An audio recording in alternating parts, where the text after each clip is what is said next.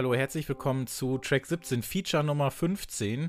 Äh, Features bei Track 17, der Musikpodcast, das sind immer die, das sind so allgemeine musikalische Themen, über die wir mal in einer ganzen Folge sprechen möchten. Alternativ quasi zu unseren regulären Folgen, in denen wir jeweils äh, fünf neue Platten und 17 neue Tracks vorstellen. Ähm, wieder mal mit Musikjournalist Albert Koch. Hi Albert. Hi Christopher. Genau, und mir, Christopher Hunold. Und ähm, wir knüpfen heute so ein bisschen so lose an, sage ich mal, an unser letztes Feature. Da haben wir darüber gesprochen, dass es äh, auffällig ist, dass ja viele Menschen so ab Anfang 30 aufhören, sich für neue Musik zu interessieren oder etwas Neues kennenlernen möchten. Und wir haben da in unserem Feature Nummer 14, das könnt ihr euch gerne nochmal anhören, das haben auch einige gemacht und wir haben auch viel Feedback bekommen. Ähm, könnt ihr mal uns eure Meinung schildern? Wie ist das? Habt ihr das vielleicht bei euch irgendwie auch schon festgestellt oder seid ihr vielleicht noch ein bisschen darunter alterstechnisch? Habt so ein bisschen Angst davor oder habt das im Familien-Freundeskreis irgendwie festgestellt? Das war ganz interessant. Wir haben nämlich so ein paar der Hauptgründe mal so ein bisschen versucht zu beleuchten und ähm, eventuell ein bisschen zu entkräften oder einfach mal darüber zu sprechen, was ist denn da dran und warum ist das eigentlich so und haben wir das bei uns auch selber festgestellt. Das war im Feature Nummer 14 und wir haben das Ganze ja so ein bisschen als Appell gesehen, sich für neue Musik zu begeistern, sich über neue Musik zu informieren, was ja sicherlich die HörerInnen ja auch tun, die ja unseren Podcast regelmäßig hören, da wir ja uns dem ja eigentlich verschrieben haben, zu sagen, so das ist neu draußen und das möchten wir empfehlen. Und ähm, wir wollen heute noch so ein bisschen darüber sprechen, wie findet man eigentlich neue Musik? Wie haben wir das im Laufe unseres Lebens eigentlich gemacht? Wie haben wir früher Musik kennengelernt? Wir haben uns darüber informiert. Wie wurde sie an uns herangetragen? Wie haben wir uns dann später selbst darum gekümmert und äh, wie machen wir das heute und wollen dann so ein bisschen vielleicht auch nochmal eine kleine Hilfestellung geben, wie kann man das eigentlich machen? Was sind eigentlich gute Quellen, um an neue Musik zu kommen? Außer Track 17, was natürlich die beste Quelle ist. Da sind wir uns ja einig, ne? Wollen da vielleicht nochmal so ein paar Tipps geben, wie man das machen kann, wie man sich das selber irgendwie zusammenstellen kann, weil ich, mir ist auch aufgefallen, dass es irgendwann wirklich zu so einer Art ähm, Selbstläufer wird. Also irgendwann findet die Musik einen irgendwie fast selbst und dafür braucht man noch nicht einmal einen Streamingdienst. Wir möchten jetzt einmal kurz darüber sprechen, was wir zuletzt gehört haben und das möchte ich einmal von dir wissen, Albert. Ähm, ich habe zuletzt ganz, ganz, ganz alte Musik gehört. Das ist, steht dann im Widerspruch zu unserem Anspruch. Ähm, ich war am Tag vor der Aufzeichnung wieder einmal im Plattenladen äh, beim äh, beliebten Record Store Day. Und äh, eine der Platten, die ich gekauft habe, habe ich auch zuletzt gehört. Das ist von Tangerine Dream, live in Reims Cathedral 1974. Das ist ein Angeblich war das das erste Konzert der Geschichte, der Popgeschichte, das in einer Kathedrale stattgefunden hat, in, in äh, Reims in Frankreich.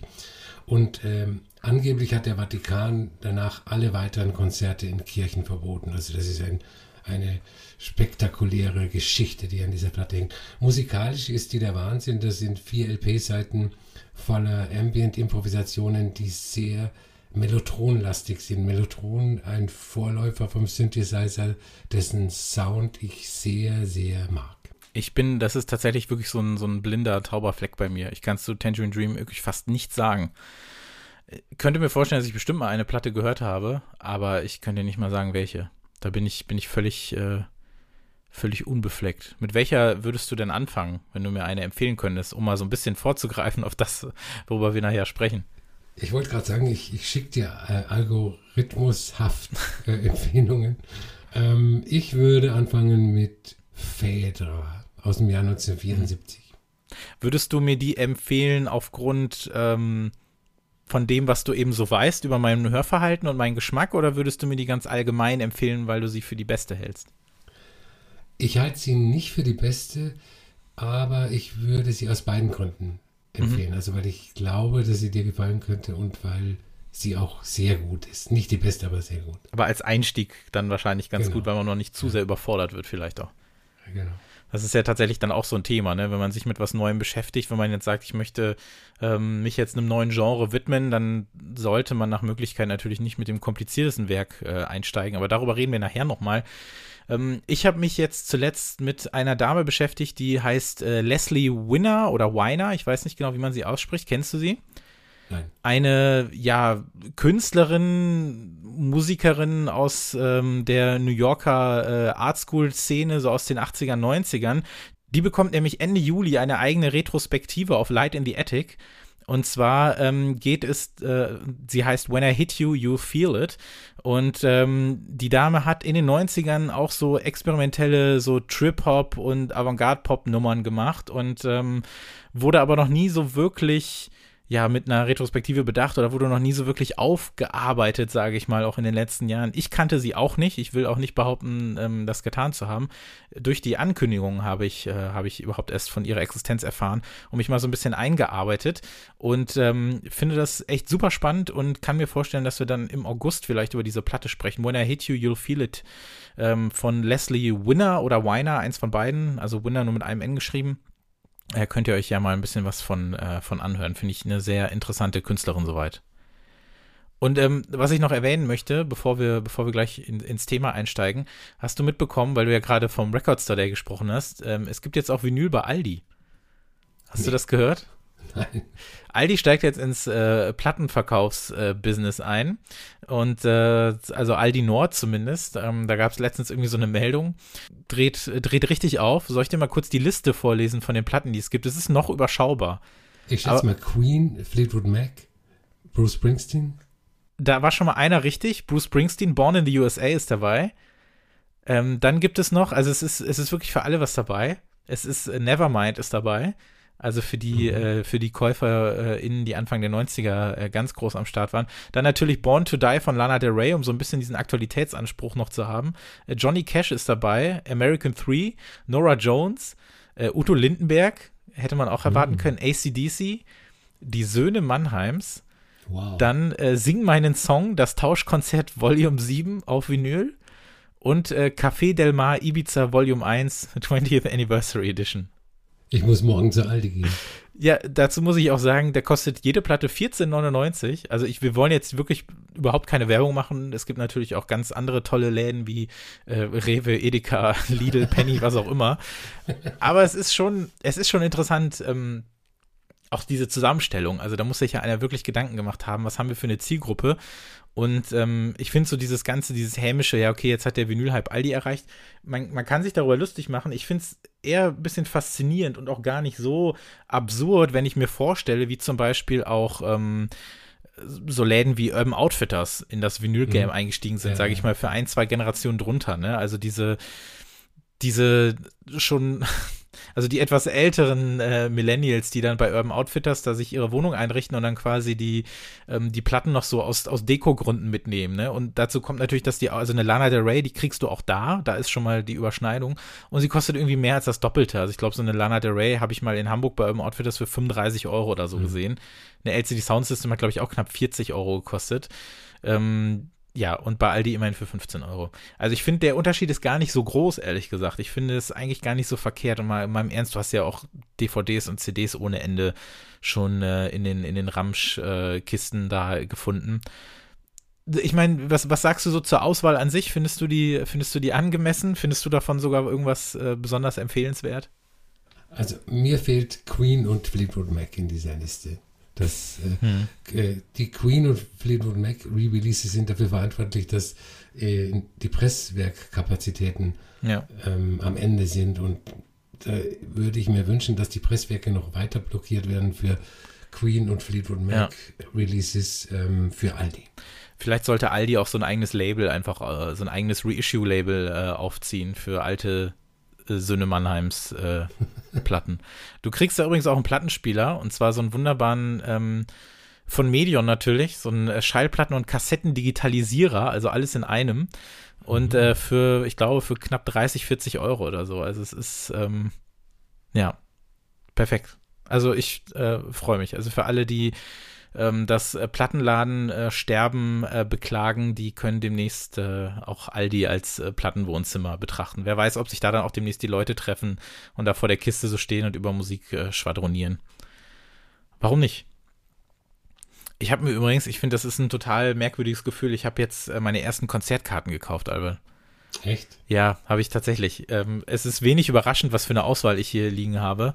Die sind auch schon da, und zwar Black Country Road, Squid und Black Midi.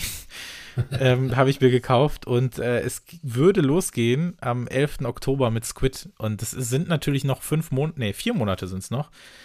Ich kann, ich, ich habe wirklich überhaupt keine Ahnung, ob das stattfinden wird oder nicht. Aber ich dachte mir, komm, kauf die jetzt mal, weil A, es ist noch nicht so teuer, B, es sind noch relativ kleine Clubs, bis auf Black Media, die spielen im Gebäude 9 in Köln. Aber irgendwie dachte ich mir, weil es mit dem Haltern ja eh nichts wird, jetzt kauf dir das mal einfach alles und guck dir das mal an, ob das was wird. Wenn nicht, wird es halt auf Anfang nächsten Jahres verschoben. Aber es ist absurd, mal wieder so einen Briefumschlag ähm, in der Post zu haben mit Konzertkarten. Es ist wirklich strange. Ich weiß nicht, ob ich in vier Monaten gedanklich irgendwie so weit bin, dass ich, dass ich das irgendwie hinkriege oder so. Aber die äh, Clubs sollen ja im September wieder aufmachen, ne? Genau, ja. Meinst du, das wird was?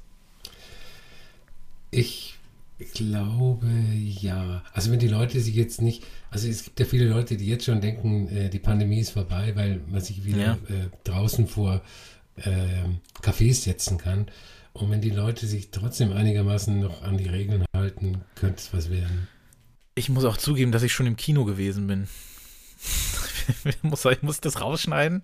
Ich weiß nicht, ob ich mich dafür schämen sollte, aber es ging nicht anders. Wir waren im Kino letzte Woche. Welcher Film? Ähm, Another Round heißt der im Englischen. Der heißt, glaube ich, ist ein dänischer Film. Der heißt, glaube ich, Druck. Und ähm, heißt wahrscheinlich betrunken dann. Und der heißt Der Rausch im Deutschen mit Mats Mikkelsen. Okay. über eine über vier äh, Lehrer in der Midlife Crisis, die äh, mit Daydrinking anfangen, um mit ihrem Leben klarzukommen und das als Experiment äh, verkleiden, ist ist ganz in Ordnung. Aber ich glaube, egal welchen Film ich da gesehen hätte, es hätte mich äh, einfach umgehauen, mal wieder so einen großen Bildschirm vor der Nase zu haben, wenn ich ganz ehrlich bin. Naja. So, wir wollen heute so ein bisschen darüber sprechen, wie wie man an neue Musik eigentlich rankommt, außerhalb unseres Podcasts natürlich. Wie machen wir das? Wie haben wir das denn eigentlich in der Vergangenheit gemacht? Wie entdeckt man neue Musik? Wo entdeckt man neue Musik? Wie kann man sich dem so ein bisschen, wie kann man denn sich dem so ein bisschen öffnen? Ähm, Albert, du bist, äh, was für ein Jahrgang bist du? 1962. Wann hast du zum ersten Mal das Gefühl gehabt, dich selber aktiv nach auf die Suche äh, nach ähm, wann hast du zum ersten Mal aktiv neue Musik gesucht in deinem Leben? Weißt du das ungefähr? Also ich habe also ich habe schon als Zehnjähriger mir ab und zu mal Singles gekauft von irgendwelchen äh, Hitparaden-Bands, aber ich es wäre übertrieben zu sagen, ich habe da schon mich für Musik interessiert. Das kam ein bisschen später. Da war ich so 12, 13, 1975 und ähm, da habe ich auch angefangen, mich, also nicht nur Musik zu hören, Musik zu kaufen, Platten zu kaufen, ähm, sondern mich auch über Musik zu informieren. Und ähm, man kann sich vorstellen, es war damals natürlich viel, viel schwerer, sich über Musik zu informieren, aber es war nicht unmöglich. Also es gab relativ viele Musikzeitschriften, ähm, die ich dann auch angefangen habe zu, zu lesen. Ähm, angefangen bei der Bravo, die, die sich früher äh, viel mehr über Musik ausgelassen hat, als, als es heute tut. Pop hieß eine Zeitschrift, ähm, Musikexpress hieß eine andere Zeitschrift. Und ähm, da war ich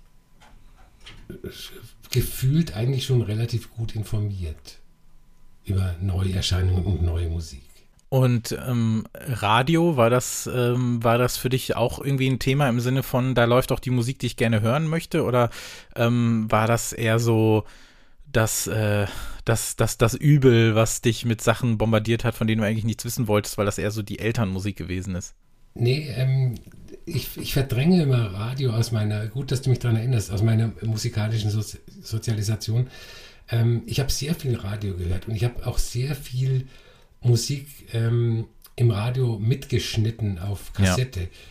Ja. Ähm, und da gab es einige, einige Sender, also Zündfunk zum Beispiel auf Bayern 2, der heute noch ein, ein hervorragender Indie-Sender ist, sage ich mal. Ähm, und ich hatte das große Glück, ähm, auf der Westseite nahe der DDR-Grenze aufzuwachsen. Und äh, wir haben sämtliche DDR-Sender bekommen. Und äh, was Musik, also auch westliche Musik ähm, betrifft, waren die viel, viel besser als unsere ähm, Bayern, Hessen 3 Sender. Also die haben sehr, sehr viel äh, strange Musik und so gebracht. Ja, ich überlege auch mal so ein bisschen, also Radio war bei mir persönlich immer so ein bisschen tatsächlich so eine Parallelwelt. Radio lief eigentlich immer, wenn ich im Auto saß und meine Mutter uns irgendwo hingefahren hat oder sonst wie. Und dann war das für mich immer so, das war für mich immer alte Leute Musik. Und ich habe, ähm, also äh, als Kind habe ich das natürlich despektierlich gemeint. Und was das Ganze so rückblickend, wenn ich jetzt nochmal drüber nachdenke, weil ähm, darüber habe ich mich auch ähm, äh, hier mit meiner Freundin noch drüber unterhalten, dass Musik aus den 80ern, also ich bin halt klassisch 90er Jahre Kind, also ich war halt ein Kind in den 90ern und deswegen war für mich, wenn ich, sage ich mal, 1997 als kleiner Junge im Auto saß und da die Musik der 80er gehört habe, die allerdings damals erst irgendwie 10 bis 15 Jahre alt gewesen ist, die kommt mir ge heute genauso alt vor wie damals. Also ich habe damals schon gedacht, Musik, die vor meiner Zeit, also wirklich buchstäblich ja. vor meiner Zeit rauskam, das ist so weit weg, das ist so alt und die ist für mich in dem Sinne nicht weiter gealtert, sondern die Musik der 80er, die fühlt sich heute genauso weit weg an wie vor 20 Jahren. Mhm. Und das finde ich äh, strange, weil natürlich jetzt, wenn ich überlege, Musik, die 15 Jahre alt ist, die kam 2006 raus und die habe ich natürlich, ne, das war ja dann, da habe ich schon ja Musik gekauft und mich halt wirklich, wirklich damit auseinandergesetzt und alles. Und das kommt mir dann natürlich teilweise nicht so lange hervor. Mhm. Aber Musik, die vor meinem Leben erschien und die ich dann gehört habe und halt komplett nur mit Erwachsenen verknüpft habe, die ist für mich genauso weit weg wie jetzt. Also es, ich kann mir gar nicht vorstellen, dass die, die 80er, wie ich mir sie vorstellen muss, ähm, dass die in irgendeiner Form so kurz davor existiert haben. So, genauso geht es mir mit 60er Jahre Musik. Mhm. Also ähm, das Radio oder die meisten Radiosender ähm, hing, hinken ja mal ein bisschen hinterher. Und als ich ähm, Mitte der 70er Radio gehört habe, ist sehr viel Musik aus den 60ern gelaufen. So genau wie mhm. heute ja noch sehr viel Musik aus den 80ern läuft. Und mir kommt, äh, mir kam die Musik damals sehr, sehr weit weg vor. Also natürlich auch, weil ich sehr viel jünger war und die 60er nicht äh, ähm, voll miterlebt habe. Und ähm, wenn da irgendwelche Beatmusik aus den 60ern gelaufen ist, das kam mir vor wie, wie vor, Musik von, vom Zweiten Weltkrieg. Und heute ist es eigentlich auch noch so. Genauso geht es mir. Bei mir hat das ja Ende der 90er auch so ein bisschen angefangen, weil ich, weil ich relativ früh, sage ich mal, äh, dem, dem Fernsehen und dementsprechend auch dem Musikfernsehen ausgesetzt war. Also an, angefangen hat es natürlich durch Viva, durch MTV und durch die ähm, Nachmittagsbeschallung nach der Schule. Es lief eigentlich immer nur Musik. Ich habe dann auch angefangen, Musik zu sammeln, aber in dem Sinne, dass ich halt immer Maxi-CDs eigentlich nur gekauft habe, eigentlich so gut wie keine Alben, das hat mich nicht interessiert. Und ähm, wir hatten eben so einen, ja, Elektronik, alles mögliche äh, Unterhaltungselektronik-Fachmarkt in der Stadt, der, der einzige, den wir hatten in unserer kleinen Stadt, in dem ich mich dann eigentlich auch immer aufgehalten habe, um äh, mich vor die Konsolen zu stellen, die da aufgebaut waren, war aber natürlich auch parallel dann vorher, nachher immer noch in der Musikabteilung wo da natürlich auch so, also für mich in Sachen Alben habe ich eigentlich eher in Richtung Bravo-Hits gedacht. Das war für mich ein Album. Ne? Weil da alles irgendwie so äh, vermauschelt war, was man so aus den Charts dann irgendwie gekannt hat, plus noch den Rest. Und meine Schwester hat das auch irgendwie abgefeiert. Und ähm, habe dann halt Maxi-CDs gesammelt ohne Ende, mir so einen CD-Turm besorgt, also irgendwie so einen äh, abgetragenen äh, CD-Turm, wie man sie in den 90ern dann wohl hatte, den habe ich dann irgendwie einen alten gekriegt und dann auch jede Woche meine Charts selber so geschoben, ne? also dass dann meine Lieblings-Maxi Maxi war dann ganz oben und äh, die fünf beste war dann so und wenn da mal ein leeres Fach war, dann ähm, habe ich irgendwie Mama angebettelt und gesagt, so darf ich bitte noch einmal dahin gehen und mir eine Maxi-CD für, ich glaube, 11,99 Mark oder so haben die gekostet noch äh, Ende der 90er, um das dann irgendwie zu sortieren und sonst was. Und äh, habe ungefragt auch äh, gerade gerade meiner Mutter äh, sollte ich da also ich gerade bei meiner Mutter sollte ich mich glaube ich entschuldigen weil ich ihr jeden Freitag irgendwie so ungefragt meine Charts vorgelesen habe. Gesagt habe so ja bei Viva war das aber so aber meine Charts sind ja ganz anders die sind ja viel besser. Und dann habe ich ihr das irgendwie immer vorgelesen und so. Ich weiß nicht ob sie das so toll fand aber sie hat es glaube ich einfach so äh, so abgenickt.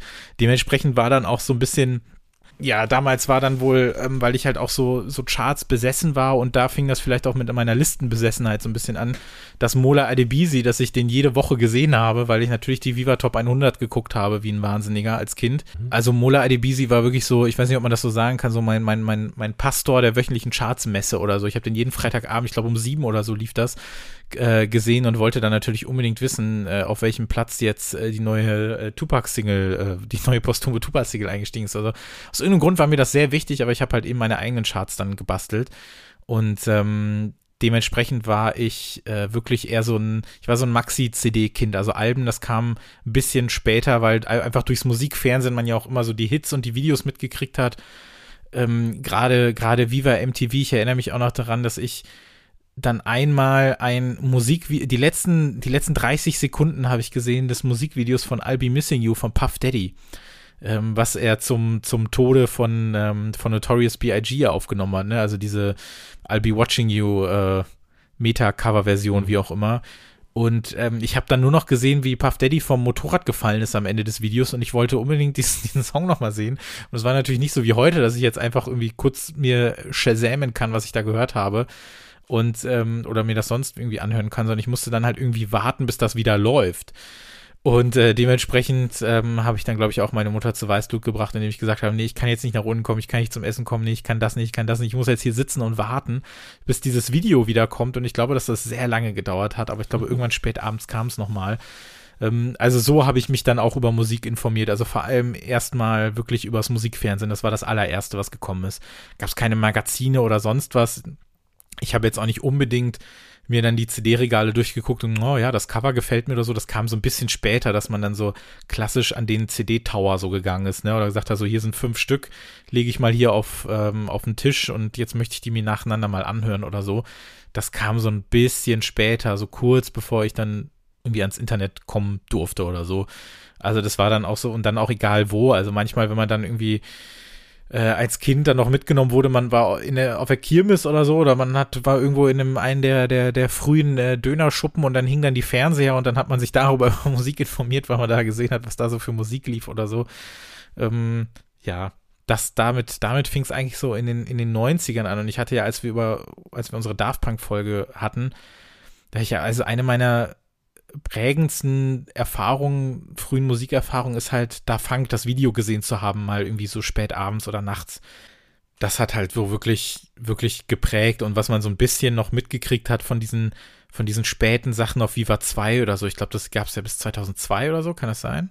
Das kann sein, ja. Ja, und wenn man dann irgendwie doch mal so spät abends noch Fernsehen gucken konnte und dann, dann liefen ja eigentlich eher so die interessanteren Sachen, ne? Und dann hat man sich da noch so ein bisschen informiert und äh, ja, war, war total super alles. Wie war das bei dir dann so in den, in den Teenager-Jahren, sage ich mal, wenn als es dann so wirklich losging mit deinem Interesse an Musik, wo hast du dich dann am, am ehesten darüber informieren können? In, in Musikzeitschriften eigentlich, ja. ja. Ähm, wie gesagt, da gab es da gab es, ich glaube, nicht regelmäßig, aber fünf verschiedene Musikzeitschriften gekauft, oft auch äh, natürlich von, von der Titelgeschichte abhängig. Ähm, und ja, und, und, so ist man auf neue Musik gekommen. Das Schöne war, war ja damals, dass, ähm, also heute ist ja theoretisch auch jede Information verfügbar. Und das Schöne war halt damals, dass man, äh, man hat natürlich als Teenager nicht so viel Geld vom Rasenmähen übrig, dass man äh, jede Woche sich fünf Platten kaufen kann. Und ähm, ich, ich bin rückblickend eigentlich ganz froh, nicht über alles informiert gewesen zu sein, weil äh, ich mir das alles hätte gar nicht leisten können. Ja, das stimmt natürlich. Andererseits denke ich mir, man hat natürlich manchmal dann auch übers, übers Spätradio oder über eben so Sachen wie Viva 2 oder so auch mal mitbekommen, was es sonst noch gab. Und das war dann wirklich alles aufregend, weil es gab ja auch so wirklich es gab ja auch so sehr, sehr, sehr coole Sendungen, die auch wirklich abgefahrene elektronische Musik auch gezeigt haben oder präsentiert haben oder auch Sendungen, wo einfach nur eine Stunde irgendwie so ein DJ-Mix lief mit irgendwelchen Visuals oder sowas. Das, das hat mich auch wahnsinnig beeindruckt, weil ich dann auch erstmal festgestellt habe, was es halt außerhalb der Top 100 noch gibt. Andererseits war ich dem trotzdem halt total verfallen. Ich war ein richtiges Chartskind und ähm, war halt total äh, süchtig danach, da jede Woche irgendwie den neuen, neuen Input oder so zu kriegen. Musikzeitschriften fing echt ein bisschen später an bei mir. Und zwar, ich glaube wirklich eher mit, mit dem Musikexpress und der Groove, so relativ relativ zeitgleich, wobei, nee, der Musikexpress war noch vorher da. Ähm, ich habe mich nicht so richtig für Musikzeitschriften vorher interessiert. Ich habe allerdings in der, in der Bücherei, in der ich halt äh, viel gewesen bin, in, in meiner äh, Heimatstadt, ähm, in der auch dieser ähm, Elektronikfachmarkt war. Und über die Bücherei hatte ich auch meine ersten Begegnungen mit dem Internet, weil wir hatten das zu Hause nicht. Wir hatten einen Computer, aber irgendwie nichts mit dem Internet. Meine Mutter hatte da kein Interesse dran. Ich habe es auch noch nicht so richtig gecheckt. Und dann war ich halt in der Bücherei immer und habe da so meine 30 bis 60 Minuten irgendwie Internet bekommen. Und da gab es natürlich auch dann eine, eine, große Sammlung von Zeitschriften. Und dann hat man mal geguckt, was interessiert einen außerhalb äh, der Endzone, um zu gucken, was es Neues äh, auf dem, auf dem Gameboy, Pokémon und Nintendo-Markt gibt. Sondern hat man dann auch mal gesehen, hey, es gibt Musikzeitschriften und übers Musikfernsehen so ein bisschen und dann so Sachen, die man so gesehen hat und über, ähm, über so eine so eine, so eine gebrannte CD, die man dann mal hatte, dann hat man dann, also bei mir war halt dann wirklich Blockparty so ein Gamechanger, weil ich dann auch wissen wollte, so, wo kann ich mich über sowas informieren? Und dann bin ich ja wirklich dann darüber auf den Musikexpress gekommen und ähm, habe dann die Sachen gelesen in der Bücherei, die dazu geschrieben wurden, ja auch unter anderem von dir und bin dann halt dran geblieben und das hat dann nochmal eine Tür aufgemacht, zumal das ja auch nicht unbedingt Genres waren, die mich sonst so, so wirklich begeistert haben. Klar habe ich vorher, fand ich, bin ich irgendwie auch an The Strokes gekommen, fand das cool, aber ähm, trotzdem habe ich mich dann eigentlich fast eher so über andere Wege dann auch über andere Musik interessiert und das hat dann nochmal eine Tür aufgemacht und man hatte plötzlich noch eine Art, irgendwie sich zu informieren und irgendwie an Sachen zu kommen. Und gleichzeitig kam dann eben so das Internet auf, also für mich persönlich. Und dann habe ich auch mich auf einer anderen Art Musik beschäftigt, nämlich eine, die darüber hinausgeht, das alleine zu machen. Weil ich hatte wirklich niemanden, mit dem ich mich darüber unterhalten konnte oder sonst wie. Und dann habe ich über Foren, also wirklich über ein paar Blockparty-Foren, sowohl national wie international, halt Leute kennengelernt, die das so teilen. Und das befeuert das ja auch nochmal total. Wenn du weißt, dass du nicht alleine bist mit dieser Leidenschaft, wenn du weißt, dass es da Leute sonst wo gibt, die das auch total abfeiern und man sich darüber austauschen kann, das hat das Musikhören ja auch nochmal komplett verändert für mich. Und so ist man auch an Sachen gekommen. Also ich weiß zum Beispiel, dass ich von den Folds habe ich halt super früh was mitbekommen, weil die, weil irgendein Brite hat halt was in dieses Forum geschrieben, weil er wusste, dass die bei irgendeiner Hausparty von irgendeinem Kumpel gespielt haben und so. Und das ist natürlich auch total aufregend, dann so an Sachen zu kommen. Und dann baut sich das ja irgendwie äh, immer weiter auf. Das äh, finde ich, finde ich echt cool. Ich muss noch eine Sache äh, aus meiner Jugend ergänzen. Es gab äh, das, das Rocklexikon. Das war so ein mhm. Standardwerk für ähm, Musikhörer damals von Siegfried Schmidt-Joos und Barry Graves. Zwei äh, Journalisten, ein Rundfunkjournalist und ein äh, Printjournalist. Und ähm, wie bei einem normalen Lexikon ähm, gab es halt dann so Hyperlinks, würde man heute sagen. Also du hast, du liest mhm. den Artikel über ähm, Neil Young und wirst dann verwiesen auf ähm, andere Bands, dann liest du den Artikel, da gibt es viel. Auf, auf, die Art und Weise habe ich auch ja. viel für mich neue Musik entdeckt. Ja, das stimmt, wenn man dann so wirklich dieses, dieses weiter verlinken und sagen, das ist eine Referenz darauf und darauf und darauf und dann ist das wirklich so, kämpft man sich da wie durch so ein Labyrinth durch. Das ist halt wirklich auch sowas aus der Anfangszeit des, des Inter, also wirklich, ich rede jetzt von meiner Anfangszeit mit dem Internet, weil ich da halt wirklich Mitte der, der Nullerjahre erst wirklich rangekommen bin ähm, dass ich ähm, über, über Blogs, also MP3-Blogs und so, das war halt also die Zeit, also ich bin da auch völlig dem verfallen. Klar war ich dann auch mal auf so einer Seite wie dem frühen Pitchfork oder so, als das noch erträglich gewesen ist. Aber interessanter fand ich tatsächlich die ganzen persönlichen Musikblogs. Und es gab ja so viele. Es gab so unfassbar viele Blogs in den Nullerjahren. Und dann hast du natürlich auch so diese, diese Blog-Archive und sowas wie Hype Machine war für mich fast so eine, so eine Startseite, und da habe ich dann auch so viel runtergeladen, weil da hat es ja dann immer irgendeinen kleinen Artikel und dann, wo da war, hieß ja Promo, dass man irgendeine MP3 weitergibt, die dann runtergeladen werden konnte. Und da hat sich alles gefüllt hier an Festplatten bei mir und sonst was. Und dann hast du auch die Möglichkeit, ne, Sachen mal runterzuladen. Und natürlich habe ich das auch gemacht. Und natürlich hatte ich dann auch irgendwie äh, meinen ganzen Computer voll mit irgendeinem Kram. Ich habe mir nicht nur Sachen aus der Bücherei ausgeliehen und überspielt, sondern natürlich auch irgendwann angefangen, über so äh, Peer-to-Peer-Sachen mir Krams runterzuladen, von dem ich mal irgendwie was gehört habe und sonst was. Und dann sitzt man da abends auch vor und macht das. So hat man natürlich auch was gefunden. Oder hat gesagt, so hier ist mal so ein, so ein Ordner mit Sachen, die so klingen wie das. Oder wenn du das magst, dann gefällt dir auch das. Und dann lädst du das mal mit runter. So ist auch echt viel an diesem ja, Basiswissen, wenn man so möchte, irgendwie. Weil du hast ja, irgendwann hast du so eine Phase, wo du hast dann so Anker und dann arbeitest du dich weiter vor, aber auch teilweise dann zurück, weil du dich natürlich auch für das interessierst, was vorher gewesen ist. Und dann legt man sich so diesen, so war bei mir zumindest, so diesen Grundstock an, an Wissen und irgendwie an Sachen, die man mal gehört hat oder die man dann haben sollte, so zusammen.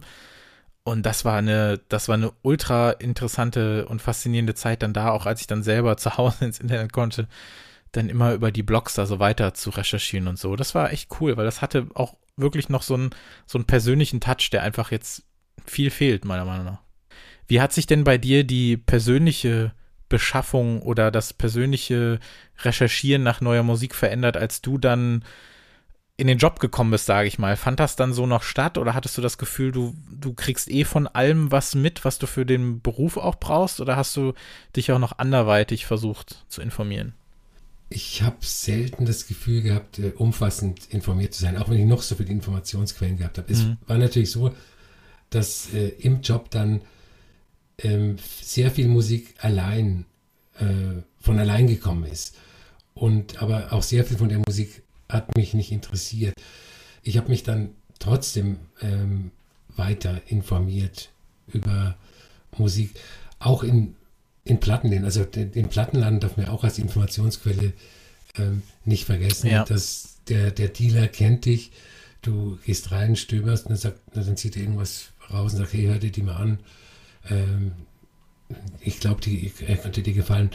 Also es ist so, dass ähm, vielleicht, dass durch dieses Überangebot im Job von äh, Mainstream und Mainstream-Indie-Musik, die, mit der man da zugeballert worden ist, dass mich das vielleicht dazu veranlasst hat, noch tiefer zu graben und mich für solche Musik zu interessieren, mit der ich ähm, beruflich nicht so viel zu tun habe. Also, hm. dass ich irgendwann angefangen habe, äh, Avantgarde zu hören und ähm, mich in Jazz reinzuhören.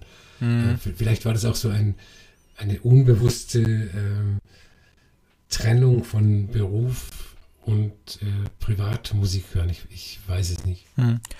Ja, ich denke gerade auch mal drüber nach. Also in den 2010ern letztlich, klar, ging es dann auch so ein bisschen los, dass ich dann auch so ein bisschen was zugeschickt bekommen habe oder mich dann, dass man auch so die Möglichkeit hatte, an Sachen ranzukommen über das, das Nebenberufliche oder so.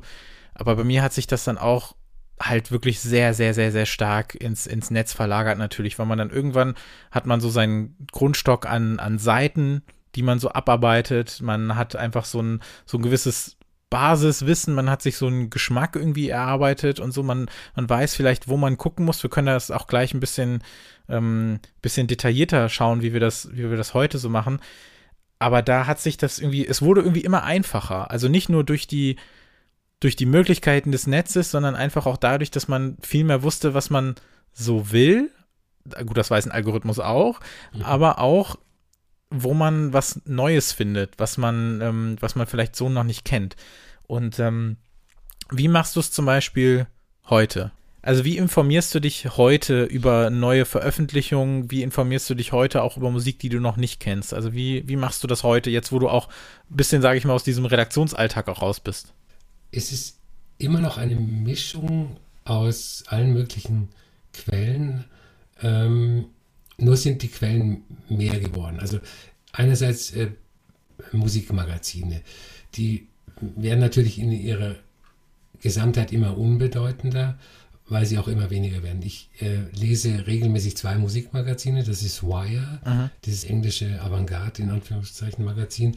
Ähm, da habe ich ein Digital-Abo und äh, Musikexpress als äh, physisches Printprodukt. Äh, dann natürlich verschiedene Online-Magazine bzw. Musikabteilungen von äh, Online-Magazinen.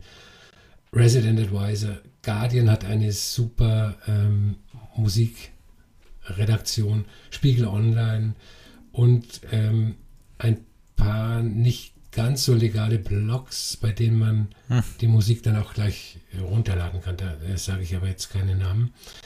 Ähm, aber am wichtigsten ist für mich ähm, Social Media geworden, wobei Instagram noch weit vor Facebook kommt.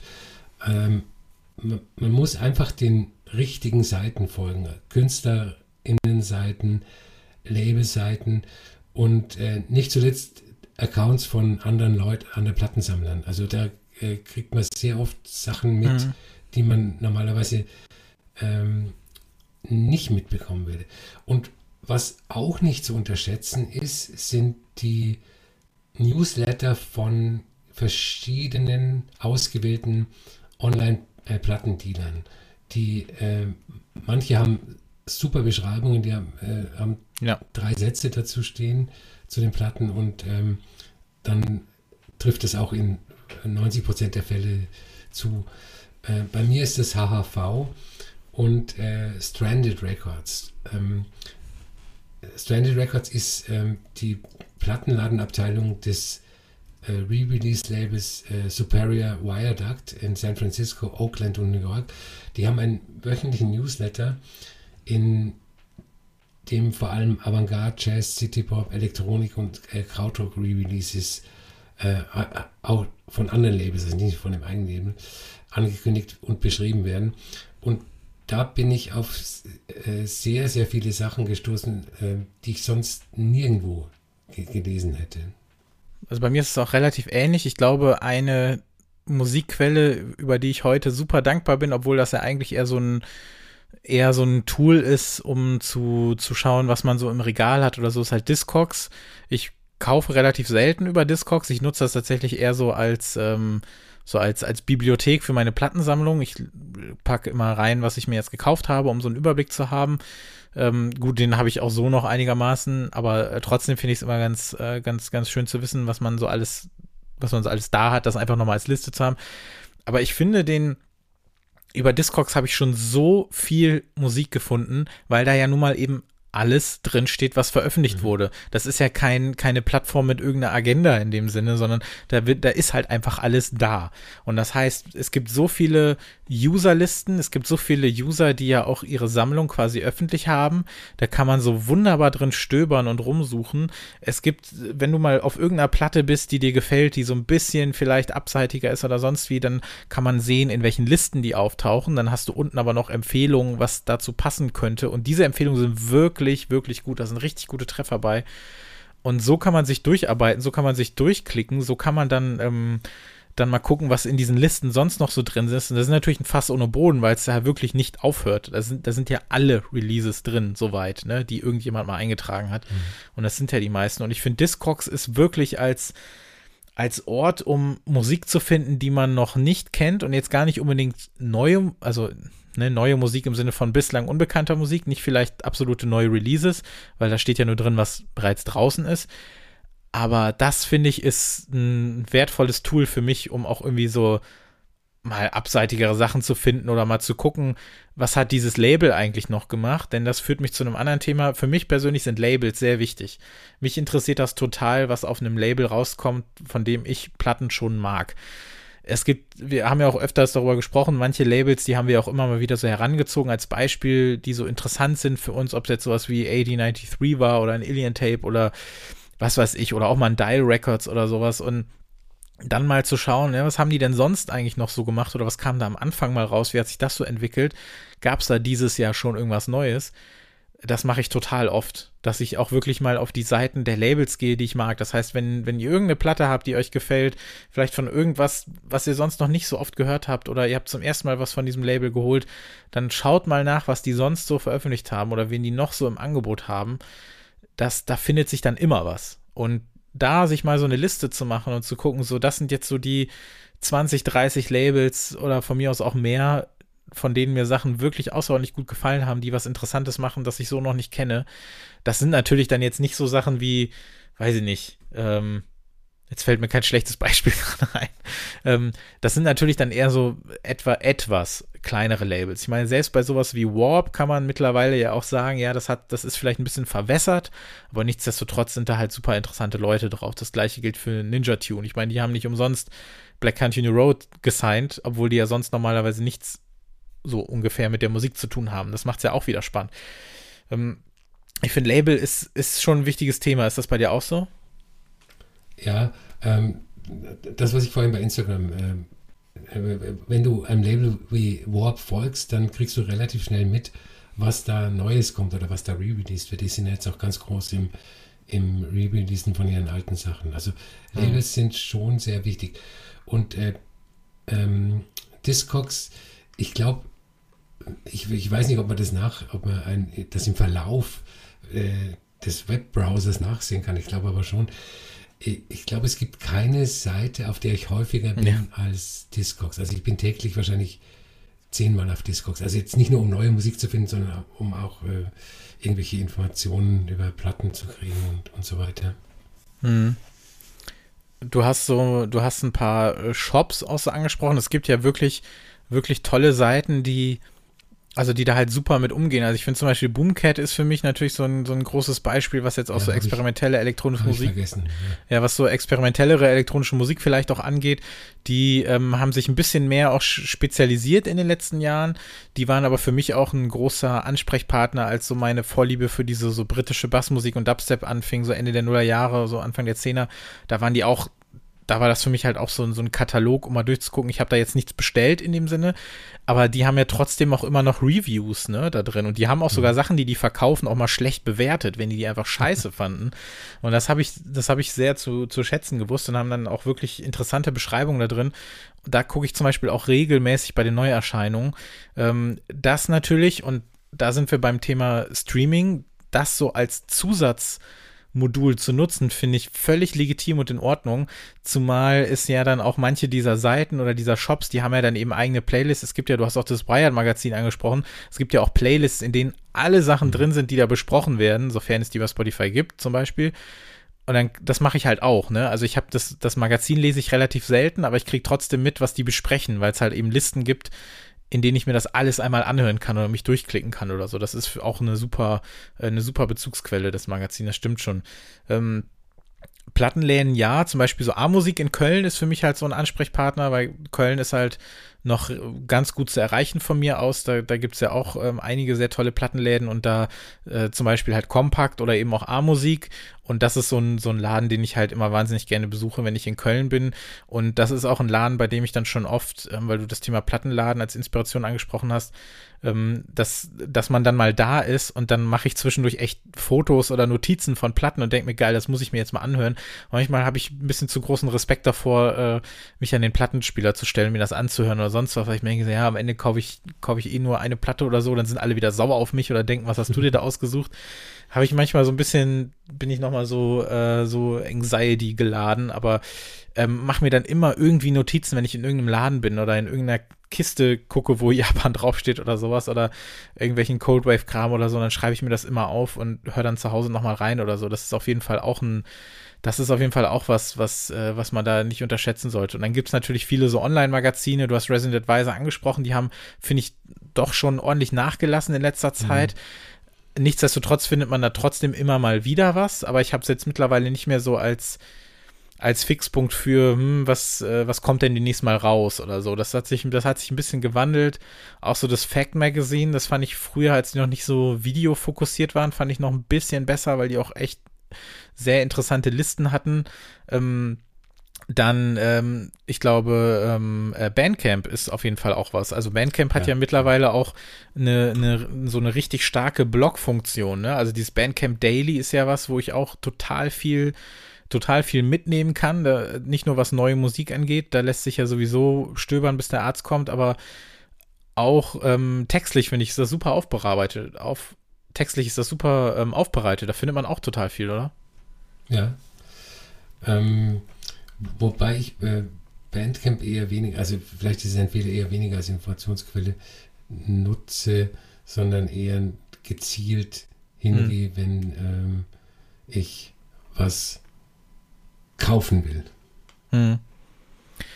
Ja, also es gibt, es gibt so, über diese Bandcamp Daily-Geschichte, da, da kriegt man schon viel mit, weil die auch monatlich so einen Abriss machen, was so einzelne Genres angeht oder so. Das finde ich schon, finde ich das schon ganz gut. Und ähm, wenn man, also es gibt noch ganz viele Möglichkeiten. Also ich glaube, du hast vorhin gesagt, Discogs, die Seite, die du am häufigsten besuchst. Bei mir ist das echt mhm. noch Last.fm.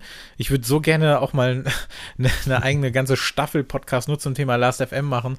Und warum mich das so ähm, frustriert, dass die äh, Seite nicht mehr so im, im Kopf vieler Leute ist ähm, weil das immer noch, finde ich, das beste, die beste, ja, mit Social Media verknüpfte Form des Musikhörens irgendwie ist. Ich weiß nicht, aber darüber habe ich früher auch viel gefunden, weil da war auch so dieses, ja, Leute, die das gehört haben, fanden auch das gut das war eigentlich immer relativ zuverlässig und das kann auch beim Streamen funktionieren, ne?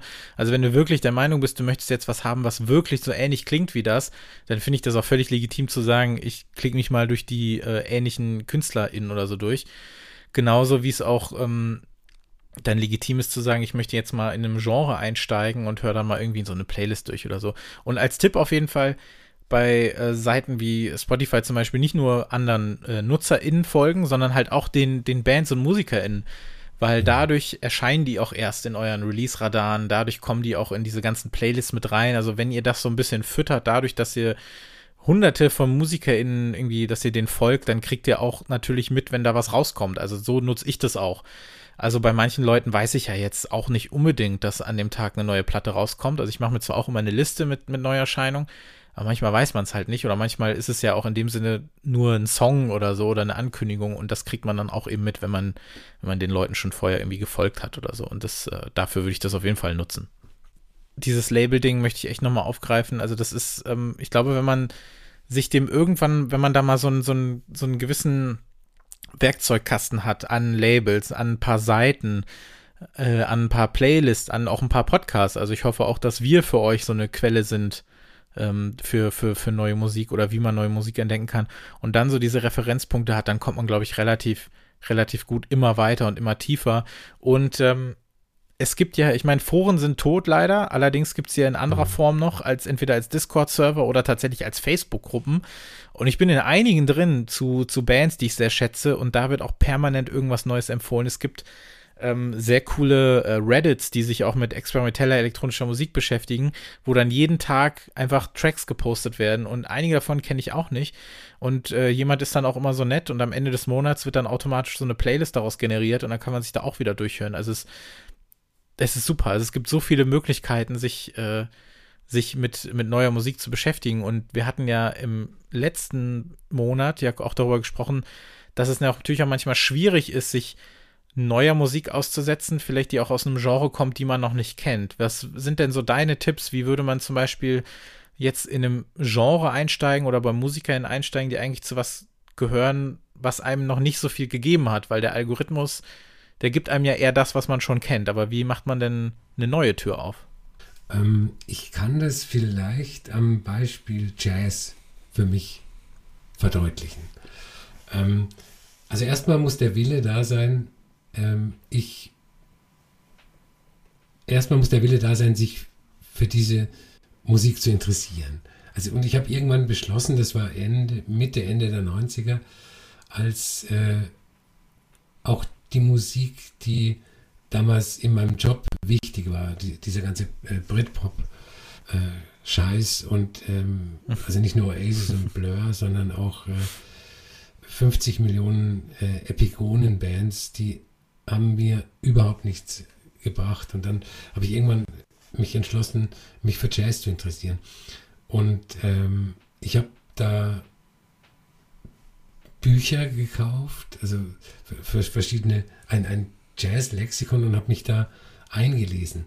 Und ähm, äh, das wird, wird, natürlich heute anders äh, funktionieren. Also heute äh, bräuchte man kein gedrucktes Jazz-Lexikon mehr, mehr zu kaufen.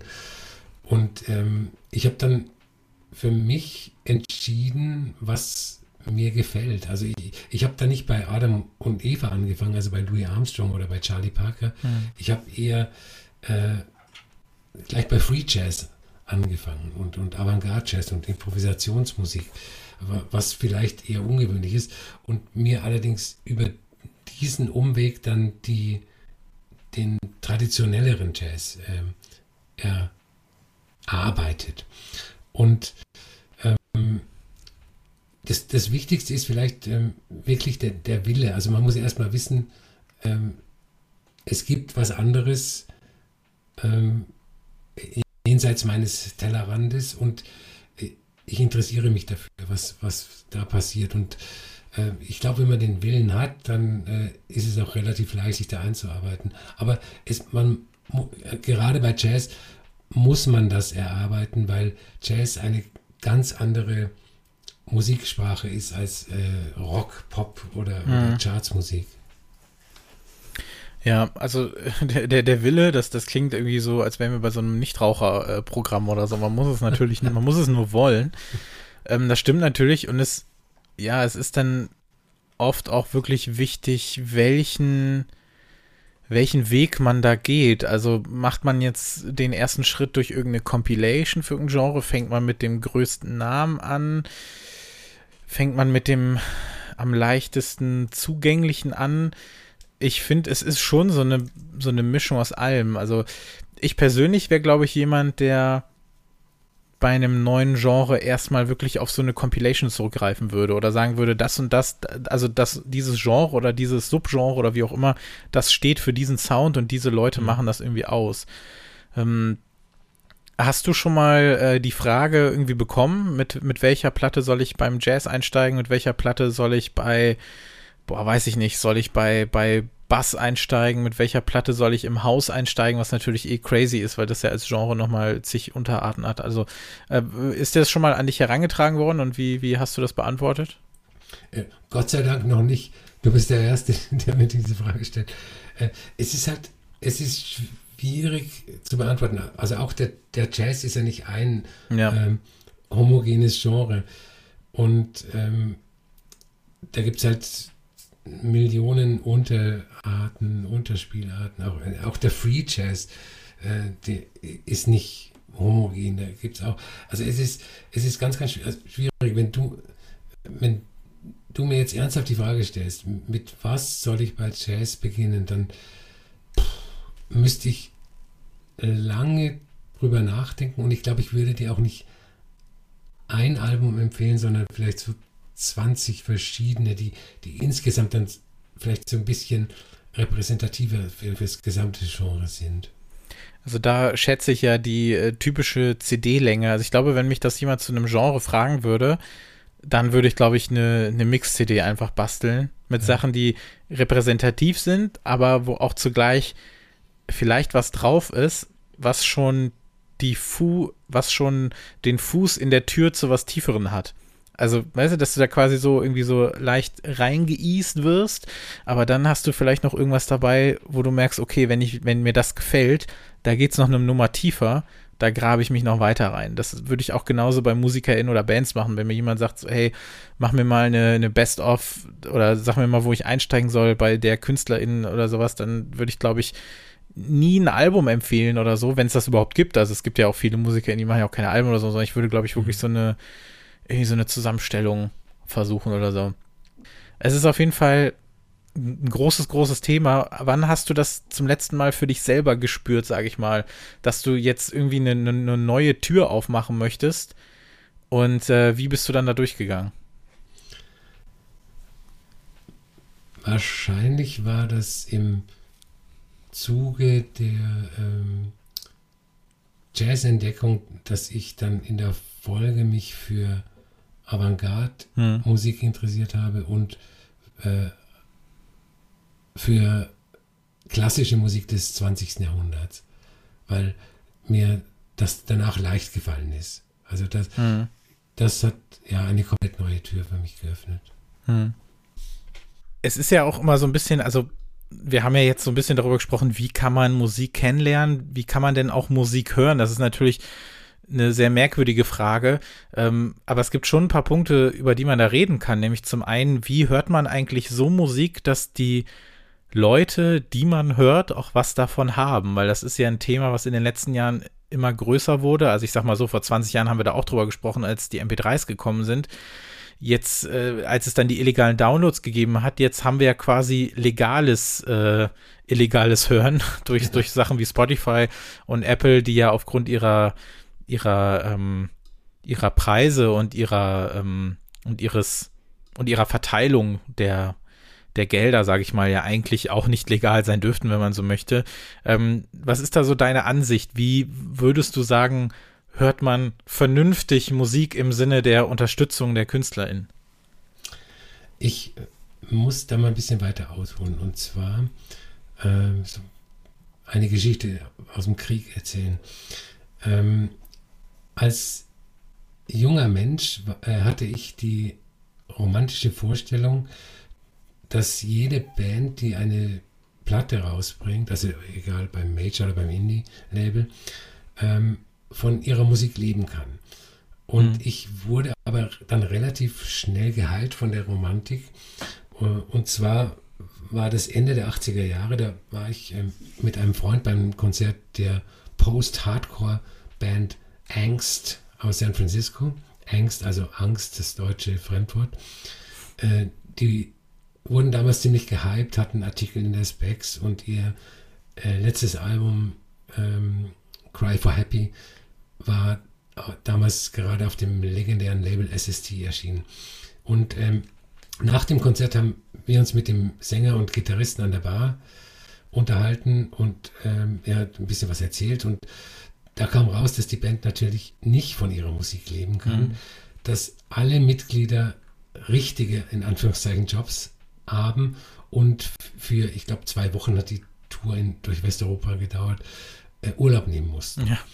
Und ähm, wie gesagt, es kann sein, dass meine Vorstellung naiv war, aber es gab damals auch schon äh, größere Indie-Bands, wie, wie, Sonic Youth zum Beispiel, bevor sie zum Major äh, gegangen sind, die nie in den Charts aufgetaucht sind, aber trotzdem von der Musik leben konnten. Aber für kleine äh, Bands hat es halt nicht gegolten. Und ähm, das hat sich dann Anfang, Mitte der Nullerjahre noch wei weiter geändert. Ähm, nach CD-Brenner, iTunes, illegalen Downloads und den allgemein rückläufigen Verkaufszahlen von physischen Tonträgern ähm, sind noch mehr Bands gezwungen worden, Dayjobs anzunehmen. Und ich war dann leicht ähm, desillusioniert, als ich erfahren habe, dass eine Band wie TV on the Radio zu ihren großen Zeiten nicht von der Musik hat leben können. Ähm, ich, ich, glaube, das sollte man voranstellen, wenn man vom äh, richtig oder guten Musikhören redet, dass, dass ähm, ja, Bands, MusikerInnen davon leben. Also sie sollen ja davon leben und wir müssen sie unterstützen mit Geld, damit sie ihren Job weiter ausüben können. Ja. Und ähm, diese Unterstützung, die muss natürlich, also es gibt ja nicht nur diese zwei Extreme, wie man kauft jetzt Platten oder man, man, man streamt oder lädt illegal runter, da hast du ja sowieso nichts davon. Ähm, es gibt ja auch eine gewisse Form von Koexistenz. Also das Plattensammeln ist nicht unbedingt der richtige Schritt, um das zu machen, wenn einem das auch nicht liegt, wenn man sich nichts in Regal, wenn man sich äh, nichts ins Regal stellen möchte. Man kann ja auch darüber diskutieren, oh, verbraucht das jetzt wieder viele Ressourcen, macht das wieder Müll und sonst was alles. Andererseits kann man natürlich auch sagen, ähm, man unterstützt ja nicht nur dann die MusikerInnen, sondern unterstützt ja dann auch die Kultur durch die Plattenläden, durch die Leute, die das Ganze herstellen, ähm, dadurch, dass es dann Coverdesigner gibt und was weiß ich nicht was alles. Es gibt ja zig Gründe, das zu machen, aber man muss es natürlich nicht tun genauso kann man natürlich auch sagen, hey, ich ähm, mache aber ein bisschen mehr als letztlich zu. Also man muss nicht physisch Platten sammeln oder sich Musik ins Regal stellen, um, um zu denken, hey, jetzt habe ich den Leuten was Gutes getan. Das muss man nicht. Das ist eine Möglichkeit.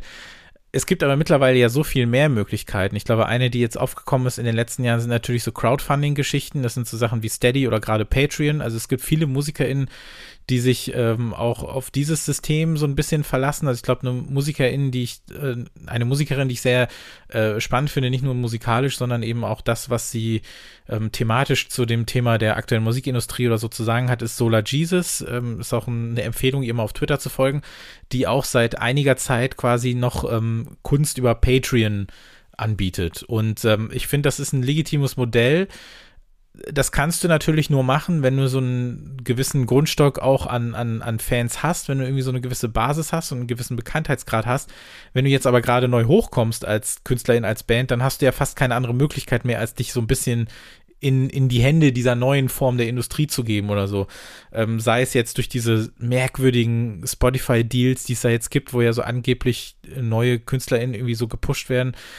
Oder was halt besonders deprimierend ist, ist, wenn Ende des Jahres dann die, nicht nur dann die Leute irgendwie ihren, ihren Spotify-Rap posten, sondern auch die MusikerInnen ja selber dann irgendwie posten, hier, guck mal, das und das sind meine Zahlen. Ich finde das so deprimierend, dass Leute das machen müssen quasi, um, um sich dem so zu unterwerfen. Ich finde das schon strange.